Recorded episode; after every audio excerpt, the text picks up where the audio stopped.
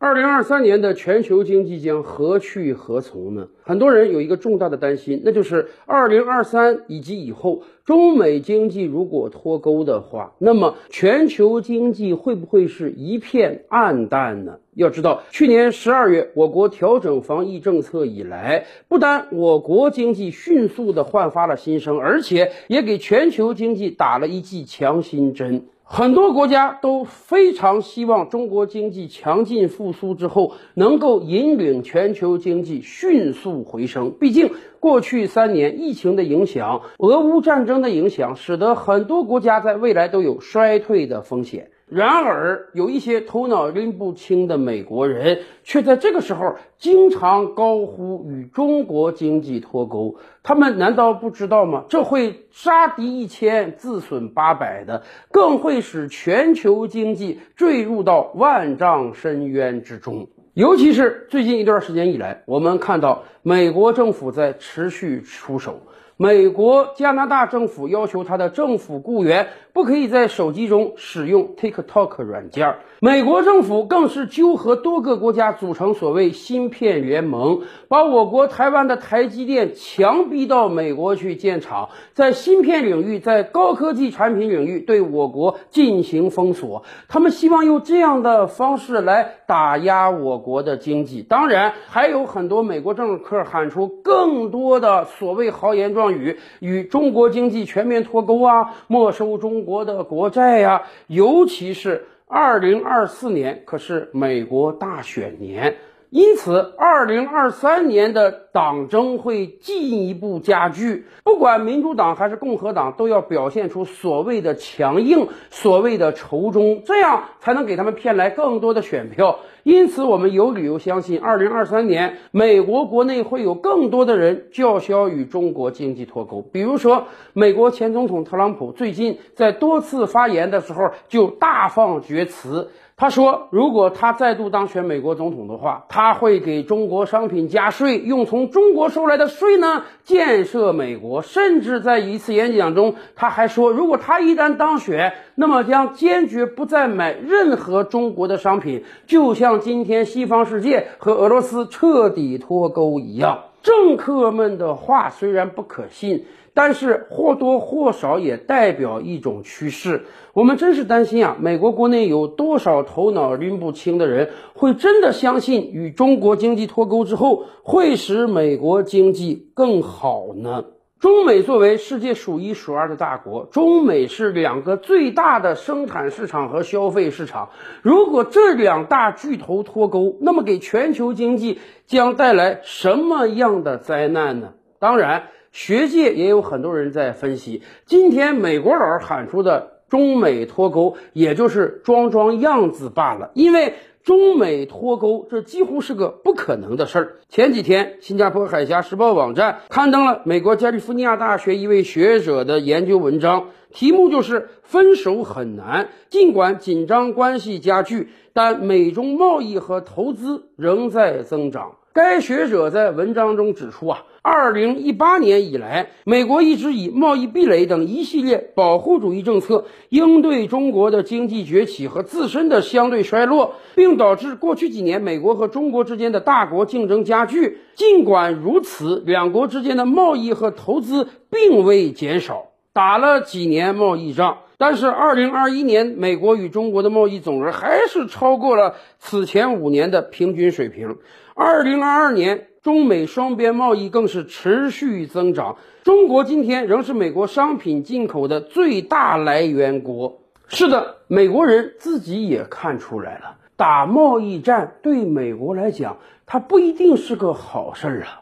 当年特朗普说他要征百分之二十五的关税，这样会使美国政府手中拿到更多的钱，也会使得中国商品失去竞争力。可是强征那些税款到底是谁缴纳的，并不是中国出口商啊，而是美国的进口商和美国普通消费者呀。美国今天能有如此惊天之通货膨胀？固然有拜登乱发钱的结果，或多或少也和特朗普强征关税有关啊。你美国最大的商品来源国是中国，你却对几乎所有中国商品加税，那么当然这个税负就要由美国普通人来承担了。尤其是中美之间经济结合的如此紧密，它是说脱钩就脱得了的吗？冷战时期，东西两个阵营严重对立，也形成了两个循环。经济基本是在西方国家内部循环，在东方国家内部循环。那个时候，我们可以说美苏是真正脱钩的，美苏之间的经贸往来是非常非常微小的。可是，中美之间可能吗？改革开放四十多年以来，中美之间的贸易往来愈加频繁，这和当年的美苏完全不可以同日而语呀。当然，也有人会指出，你看俄罗斯的经济体量也不算小啊，全球排第十、第十一左右。今天整个西方世界不是和俄罗斯说脱钩，马上就脱钩了吗？然而，俄罗斯的经济和我国它比得了吗？俄罗斯的经济，某种意义上讲，就是一个大号的沙特。俄罗斯出口能源和粮食，俄罗斯进口大量的工业制成品、轻工业产品。对于欧美世界而言，虽然他们非常看重俄罗斯的能源，可是毕竟能源是标准产品，而且能源又不是只有俄罗斯一家有。对于欧美而言，他们的痛苦在于不使用俄罗斯的能源，就要多花钱买别的国家的能源。好在他们还有钱，而且他们要算政治账，不算经济账，所以他们可以拒绝俄罗斯的能源。反过来讲呢，俄罗斯也就一亿多人口，长久以来，外国企业在俄罗斯虽然获得了很大的市场份额，但是总赚钱量并不是非常夸张。当俄乌战争打响之后，大量的跨国公司遭遇到一个难题，那就是你如果不关闭位于俄罗斯的分部，那么你在全球其他部分的门店就有可能遭遇到抵制。两害相权取其轻，因此大量的跨国公司撤离了俄罗斯，不把商品卖给俄罗斯。可是中美之间的情况岂是中俄能比的？在过往十几年的时间里，我们一直是美国进口商品最大的来源国，而且经过多轮谈判，我们也承诺大量购买美国的能源粮食。使得中美贸易能够有一定意义上的平衡。更关键的是，我们可不止把商品出口给美国呀，我们还出口给几乎全世界所有国家。所以，你贸然谈中美之间的脱钩，这将使整个全球经济面临巨大难题。尤其是美国学者也指出啊。中美之间有非常多的企业，这些企业出于自身发展的需求，主动选择到对方国家投资发展。经过几十年的时间，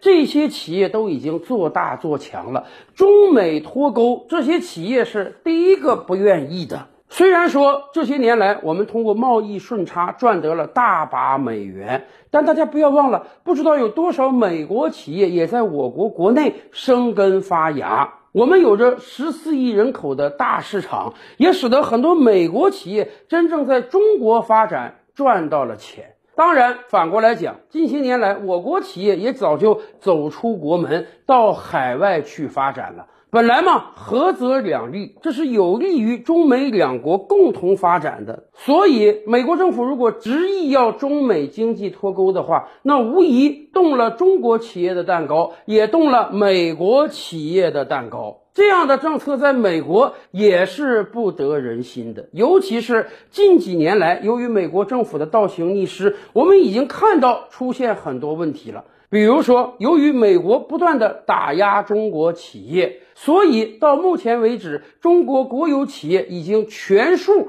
在美国股市退市了。未来可能还会有更多的中国企业从美国股市退市。曾几何时，中概股在美国发展的如火如荼。我们知道，美国普通老百姓对股票是非常重视的，因为几乎每个人都有一个股票投资计划，用于他未来的退休生活。美国股市的不断茁壮成长，关乎每一个美国人的最终福祉。而此前大量中国优质企业赴美上市，我们固然获得了资金，也使得美国老百姓获得了发财的机会。可现在，这样的好机会生生被美国人断掉了。还有美债。今天，美国财政部部长耶伦最担心的就是美债又触及到上限了。美国国债已经达到了三十一点四万亿美元的高峰。耶伦几次三番的讲，如果再不调整上限的话，美国政府又要关门了。这还不是最重要的，最重要的是，这会严重挫及全球投资者对美债的信心。虽然美债是用美国国家信誉做担保的，但是。这个世界上有永恒不变的东西吗？即便美国的信用有一天也会不会被大家所质疑呢？当此之时，耶伦还发现中日两个美债最大持有国在不断的抛美债。尤其是我国，过去一年的时间里，我们就抛了近两千亿的美债。到今天为止，我们手里大概只持有八千多亿美债，比高峰时候的接近一点二万亿美元跌去了超过四分之一。尤其是我们这个抛售的力度还在加剧，到今年年底，很有可能我国政府手中持有的美债将低于五千亿美元。我们为什么要抛美债？从某种意义上讲啊。美债它也是一种武器啊！中美两国经贸往来频繁、关系融洽的时候，每一年我们赚得大量的顺差，手里拿这么多钱，我们也要使得它保值增值。因此呢，我们大量的购买美债，这某种意义上讲就是一种双赢啊！我们用从美国那里赚来的钱。去买美债支援美国的经济建设，让美国政府有足够的钱。可是现在你要叫嚣与我经济脱钩，你不断的打压我的民族企业，那我当然要还一点颜色看看啊。像类似的事儿，俄罗斯不也做过吗？二零一四年克里米亚危机之后，西方世界开始经济制裁俄罗斯，所以俄罗斯从那个时候开始就大量的抛美债。到俄乌战争之前，俄罗斯不但美债抛光了，连美元的外汇储备都不要了。这使得俄罗斯在遭受美西方的制裁之后，好歹没有被人家没收更多的钱。要知道，美国议员连中国国债都敢没收，那何况正在打仗的俄罗斯呢？所以，对于我们而言，我们现在抛美债有三个作用：第一，我们是给美国政府一点警告。中美不脱钩，共同发展经贸，这是双赢，这会使中美两国经济可以携手向前。反过来讲，当你要叫嚣脱钩之后，那我自然就要抛一些美债了。你不仁，自然不能怪我不义。而第二个好处呢，就是我们也要时刻考虑到美债不是没有风险的。任由美国乱发钞、狂加息下去，美债和美元就是在收割全球经济。那么，我们少持有一点，也是要应对对美债的信心不足。当然，还有第三个好处，那就是避免未来有更大规模冲突之后，我们彻底的被人家割羊毛。俄乌战争给全球很多国家都提了个醒，那就是美国作为世界经济的老大，它拥有美元这个世界通用货币，所以在经济领域，它确实就拥有了很强大的制裁武器。而任何一个国家如果不想在未来被美国制裁的话，就应当早做打算了。中美经济到底能不能脱钩？一旦中美经济脱钩之后，到底哪一方损失会更大呢？我想，恐怕全球经济损失会更大。因此，很多美国人也认为啊，这就是政客们操弄出来的一个假命题。毕竟，二零二四年的美国大选在即，所以他们要拼命显示出对中国的强硬，才能获得更多的选票。但这样操弄下去，难道对美国经济就是个好事儿吗？照吕拍案，本回书着落在此。欲知大千世界尚有何等惊奇，自然是且听下回分解。